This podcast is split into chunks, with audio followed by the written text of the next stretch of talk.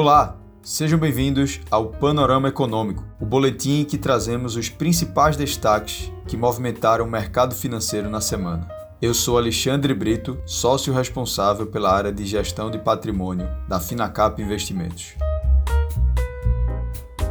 Mesmo em meio à escalada do conflito entre Rússia e Ucrânia, a bolsa brasileira registrou alta, numa semana mais curta devido ao feriado de carnaval. O índice voltou a negociar na região dos 115 mil pontos, nível alcançado pela última vez em setembro de 2021.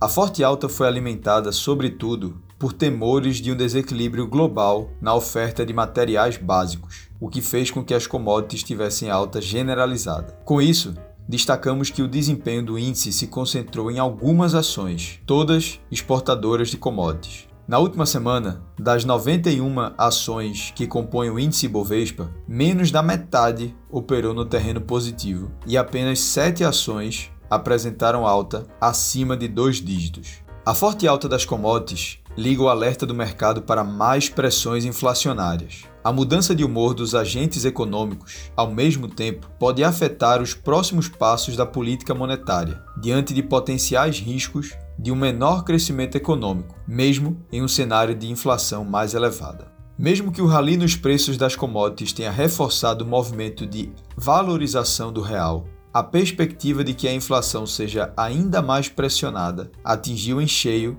o mercado de juros. Nos dois últimos pregões, a disparada das taxas futuras levou a curva de juros a sinalizar a Selic em 13,5% ao ano, nível bem acima do indicado pelo consenso do mercado. Esse cenário se mostra particularmente forte na Europa, mais diretamente afetada pelos conflitos. Analistas já levantam a possibilidade de que o Banco Central Europeu irá desacelerar seus planos de normalização da política monetária e elevar os juros somente em 2023. Nos Estados Unidos, o presidente do Federal Reserve, Jeremy Powell, disse no seu depoimento semestral na Câmara dos Deputados que continua havendo uma elevação dos juros na reunião de março em 25 pontos base como sendo apropriada, mas que a invasão russa na Ucrânia gera incertezas e que a política monetária precisará ser conduzida de maneira mais cautelosa por causa disso. Powell reconheceu também que a política monetária do Fed não é efetiva para lidar com saltos inflacionários ligados à escassez de oferta e que o surto atual se deve ao desequilíbrio entre oferta e demanda,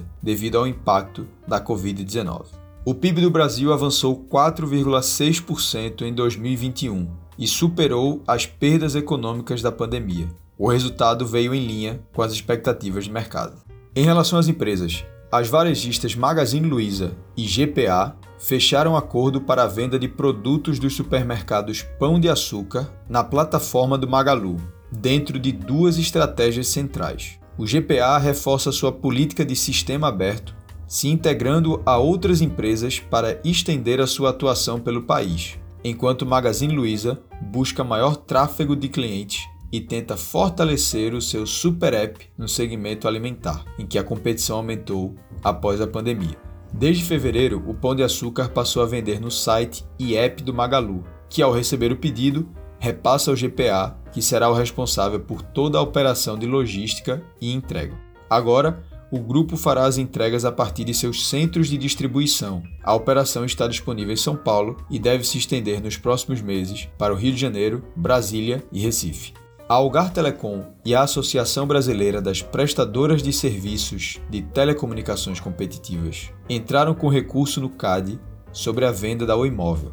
As argumentações são de que a publicação do Acordo em Controle de Concentrações, conhecido como ACC, não reflete o que foi decidido no julgamento pelo Tribunal do CAD. O ACC foi assinado pela Oi e as compradoras do ativo Telefônica, TIM e Claro. A BR Malls anunciou que vendeu 30% do Center Shopping Uberlândia, a sua sócia Arcom Participações por 307 milhões de reais pagos à vista. De acordo com o fato relevante enviado à CVM, a BR Malls permanecerá com 21% de participação no empreendimento e se mantém como administradora e comercializadora do shopping. A transação avalia o empreendimento em pouco mais de um bilhão de reais. Por fim, a empresa ressalta que a operação está condicionada à aprovação pelo CAD. Este foi o boletim Panorama Econômico. Até a próxima semana.